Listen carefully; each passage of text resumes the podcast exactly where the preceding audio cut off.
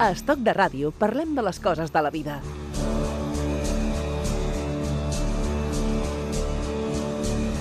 Al nostre convidat sempre li ha agradat la lectura, els còmics, els contes clàssics. Diu que mai ha parat de llegir. Segurament el llegir gairebé de forma compulsiva li ha empès a voler ser escriptor. Ve a Estoc de Ràdio a presentar-nos Corazones de Madera, la seva primera novel·la.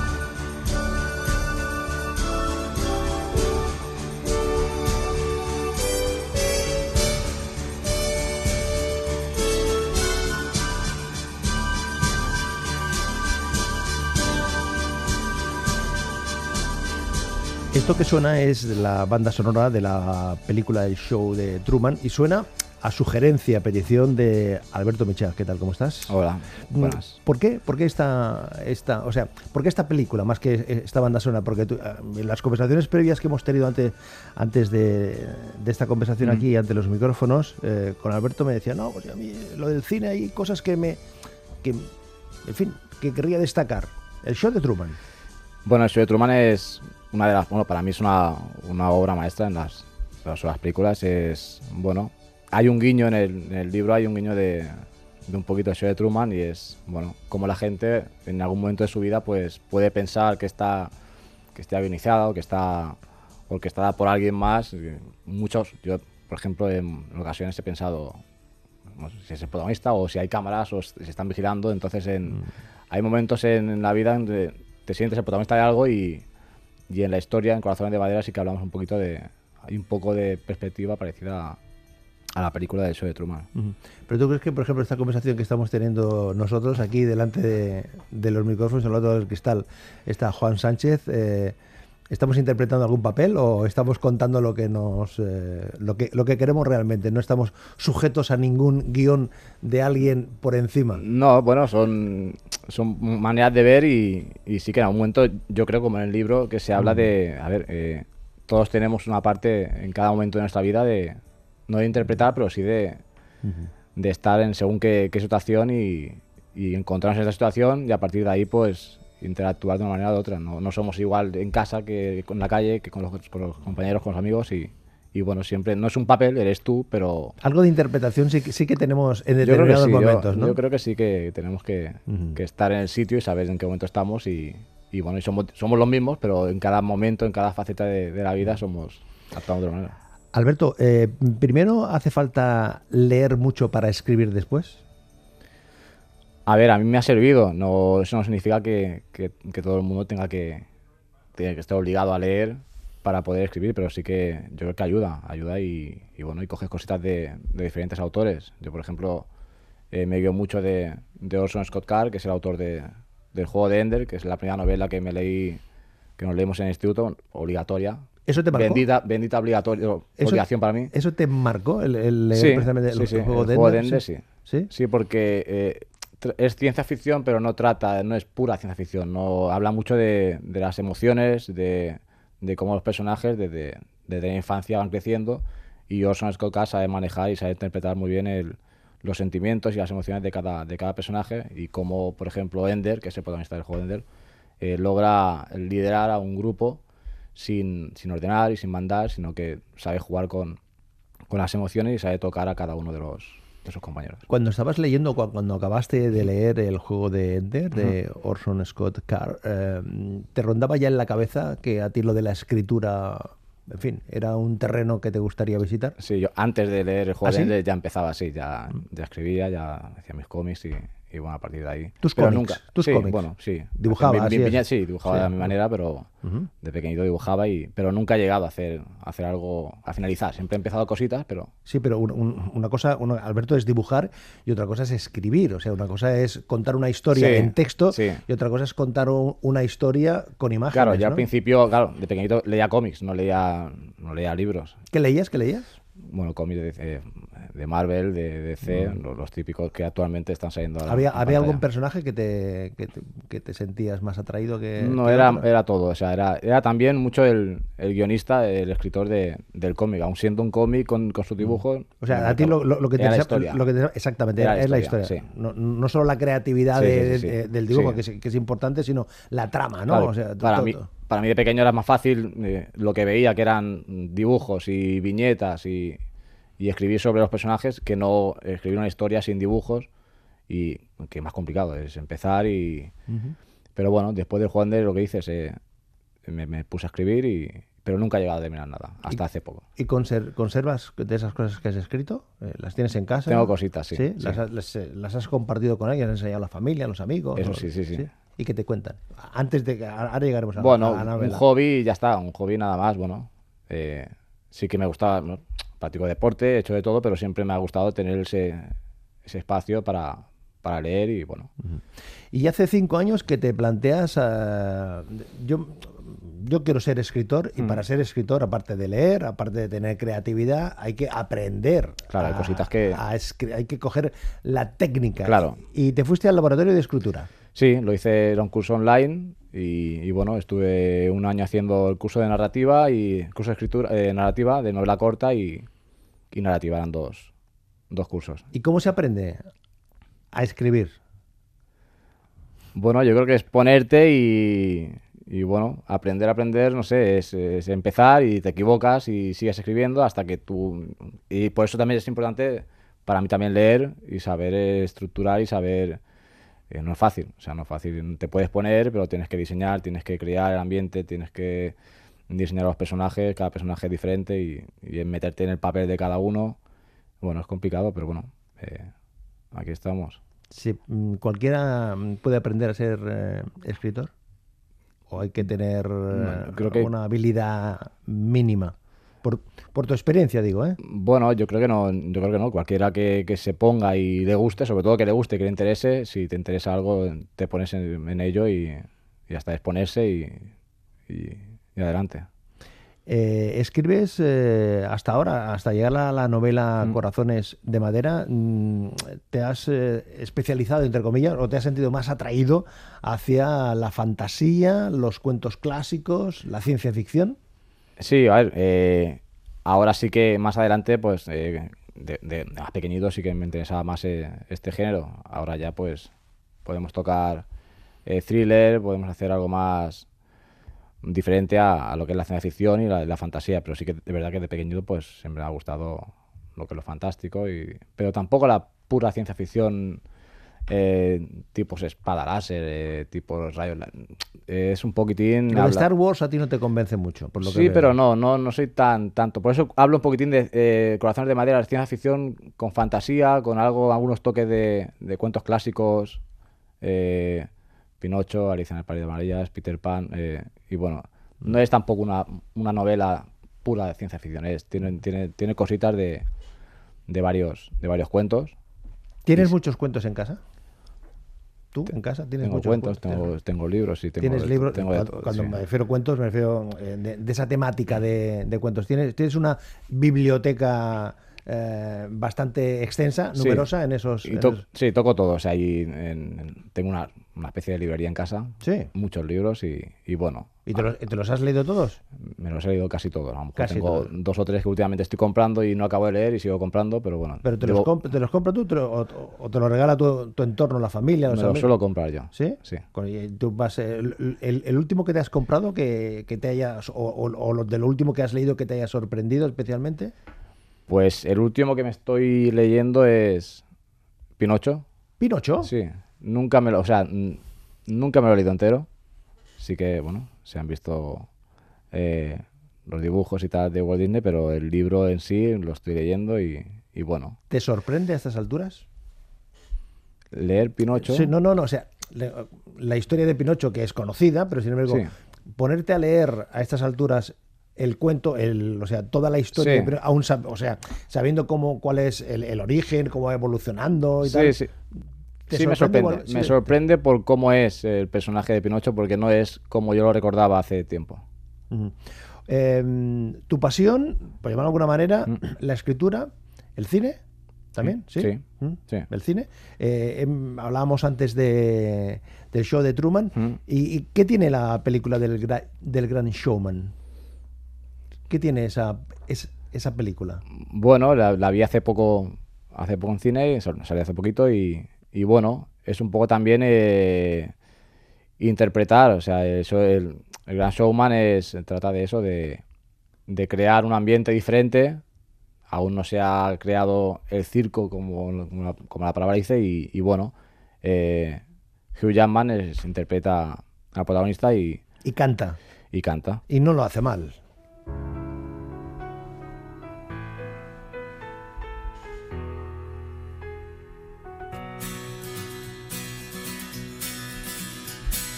Drink champagne with kings and queens. The politicians praise my name. But those were someone else's dreams, the pitfalls of the man I became. For years and years, I chased their cheers, a crazy speed of always needing more. But when I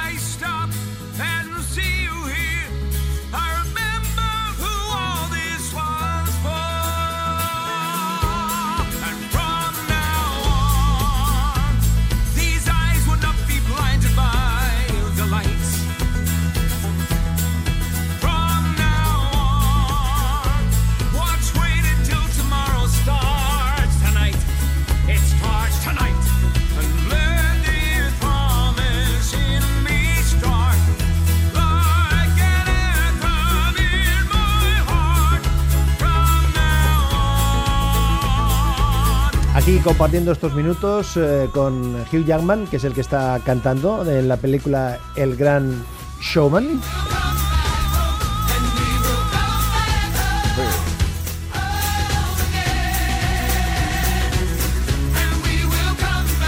Una pieza que suena aquí a sugerencia de nuestro invitado, que es eh, Alberto Michá, que nos visita para hablar de las cosas de la vida y uno de los aspectos muy importantes, muy destacados de las cosas de su vida es la escritura.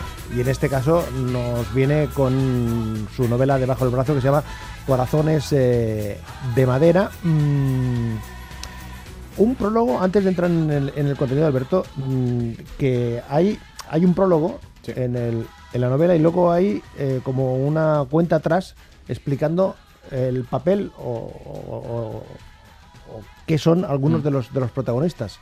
Esto es una cosa curiosa, ¿no? Porque en el prólogo explica uno más o menos, es una presentación de qué Sí. va la... Y luego haces como una, una cuenta atrás, ¿eh? Una, una cuenta atrás señalando y explicando el rol de, de algunos de los, de los protagonistas. Sí, bueno, quería poner un poquito en antecedentes eh, qué está ocurriendo y quería ir un poquitín en marcha atrás en- para que la gente al principio pues conociera un poquitín eh, algunos de los personajes, aunque no fuesen protagonistas, no serán protagonistas los primeros, pero bueno, sí que te pone un poquito en, en antecedentes y en lo que mm, por qué pasa lo que va a pasar en la novela. Yo he leído eh, varias reseñas de, de la novela Corazones eh, de Madera y, y he encontrado una que no- yo creo que mm, lo sintetiza un poco, me parece a mí. ¿eh? Yo la comparto contigo y luego tú me dices si, Vale. si se ajusta o no, o no se ajusta. Vale. La humanidad siempre ha buscado la inmortalidad, no envejecer, no morir, vivir para siempre. Cuando un error humano desencadena el mayor de los virus, la supervivencia de la extinción inminente se reduce a unos pocos elegidos. La Tierra ya no es un lugar seguro y la única cura se encuentra en un desconocido planeta. El nuevo orden mundial envía a un hombre a la búsqueda de la cura para revertir el virus que está acabando con la raza humana. Pero lo que no contaban era con que ese hombre en algún momento de la misión lo olvidaría todo. Hmm. ¿Está bastante sintetizado? ¿Va, va por ahí o crees tú Sí, que...? va, va por ahí. Va por ahí. Sobre todo el inicio sí que, sí que es este y, y, bueno, a partir de aquí, realmente la historia que yo quería contar, eh, tuve que, bu- que buscar un, un porqué a lo que realmente quería escribir, quería, quería, quería que la gente leyera. Y este es el porqué.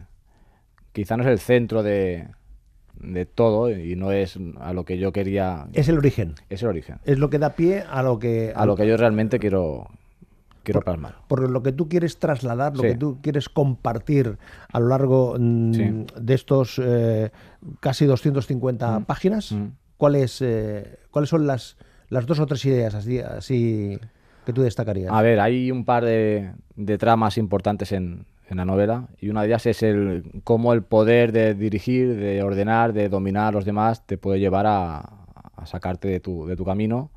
Eh, se dice que el poder corrompe y el poder absoluto corrompe absolutamente y eso es lo que, lo que le ocurre a uno de los, de los protagonistas de la novela, que bueno, hay un, tiene un fin, tiene un camino, pero al tener tanto poder y tanto tantas ganas de, de querer dominar a los demás y de querer dirigir, pues se olvida un poquitín de, de su misión.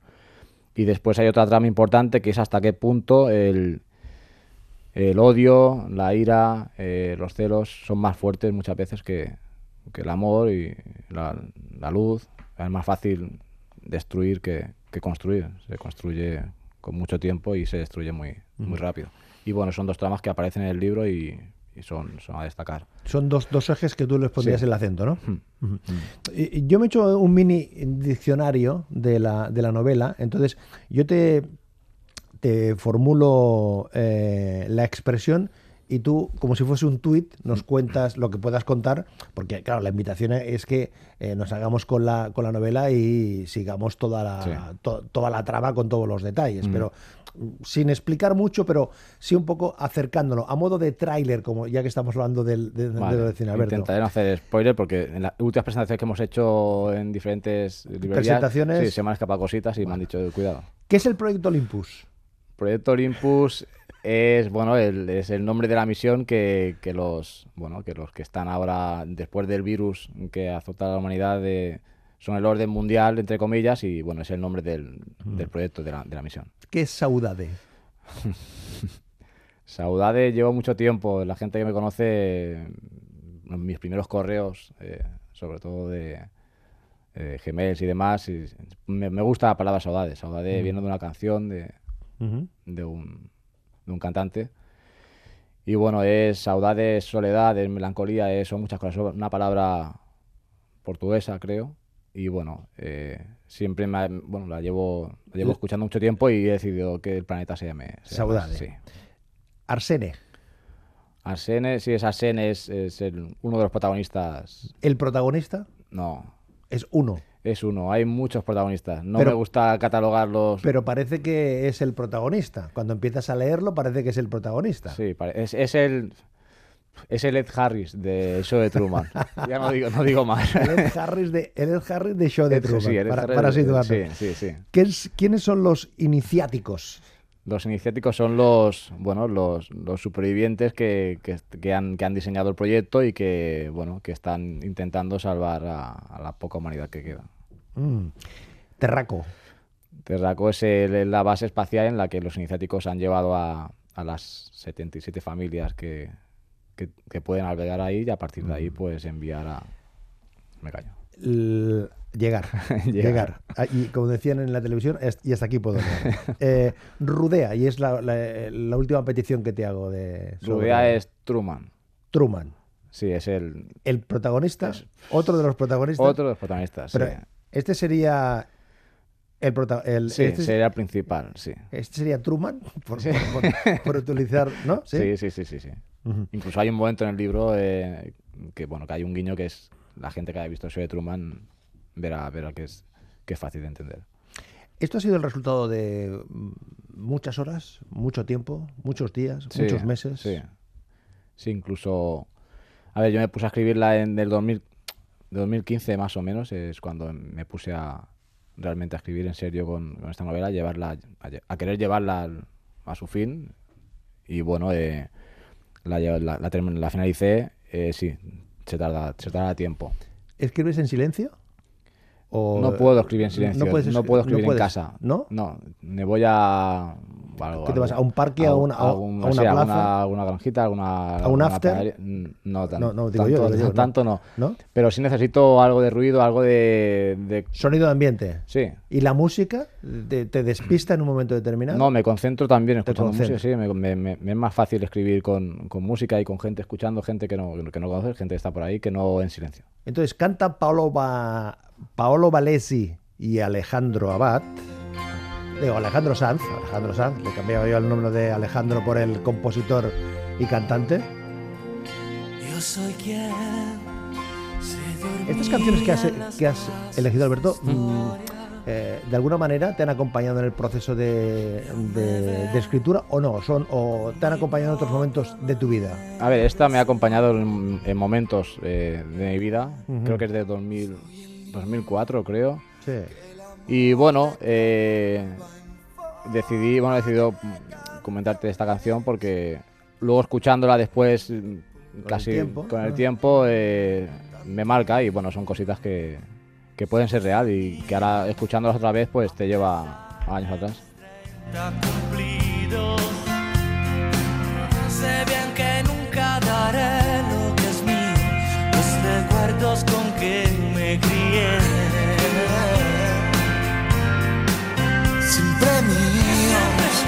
Y al mirarme al espejo entendí que lo importante es ser igual por dentro. Luchar Oye, y la familia, los amigos, eh, Hmm. cuando ya dices, voy a hacer una novela, la voy a editar, he contactado con una editorial, Hmm. están interesados, eh, la he escrito, mm, en fin, he hablado con Fran Ferris para que me haga la portada. Fran Ferris, sí, eh, que no se me olvide, sí, nombrar a Fran Ferris. y- Lo- y, Quiero comentar una cosita de Fran. sí, cuenta, Sí. cuenta. Bueno, lo conocí eh, el año pasado. En una granja de estas que vas a... No, lo conocí en San Jordi eh, junto a Juan Gómez Jurado, Mm. autor también eh, de la saga Alex Cole. Y bueno, Fan Freddy estuvo allí, es el dibujante de. ilustra las, los dibujos de, de Alex Cole, de Juan Gómez Jurado. Y, y bueno, contacté con él, le envié la novela, le gustó y para mí es un, un orgullo que, Mm. que Fran Ferriz haya, haya hecho la portada. Oye, en estos tiempos donde todo es digital, o una parte muy Mm. importante de lo digital, ¿seguir apostando por el, por el libro en papel? Me cuesta leer lo que no sea en papel. No me, no me ¿Te sí, necesitas el olor, sí. ¿Lo hueles y tal igual? ¿eh? No soy, no, no me gusta leer. eh, Pero son malos tiempos para el, para el papel, ¿tú crees? Yo creo que no. ¿No? No, yo creo que esto no, no, no, no, no terminará. O sea, la gente, yo creo que. Y las nuevas generaciones, eh, tú que te mueves en el mundo este Mm. de la gente más joven, porque estás eh, simultaneando tu faceta de escritor con la práctica deportiva, Sí. eh, ¿cómo, cómo, cómo los ves tú en, en- en- en Son- el acercamiento a la escritura? Son más receptivos de lo que, de lo que ¿Sí? puede parecer, sí. ¿Sí? ¿Sí? me está sorprendiendo. Eh, estamos también contactando con, con institutos y demás y, y bueno, a ver si la cosa va bien y, y podemos hacer que, que los libros no, No se acabe. no se acaben. Decías que estás ya pensando en la continuación de Corazones de Madera. Sí. La continuación, eh, porque, porque hay muchas historias abiertas aquí. Sí, hay cositas que, mu- muchas cosas que, que necesitan explicar, bueno, una explicación más, más amplia y en, y en el primero pues no, no cogía todo y, y bueno, queda abierto para, para una posible continuación. Estaba yo pensando si el planeta mm, Saudade Sí. Eh, tiene algún color, sin que, sin que eso complique mucho el desarrollo de la, de la novela. ¿Me ¿Puedes decir si tiene algún color así predominante? Algún color tiene muchos colores. El color azul estaría presente sí, siempre. de una manera... Siempre, de- incluso en de la... Bueno, sí, no, me, se me va a escapar algo, pero bueno, en la portada se ve que... La portada es azul, Que sí. Rude- en Rudea tiene algo en la mano que es como una especie de gema azul y sí, el azul también es muy importante. Pues mira, canta Cri- Cristian Castro.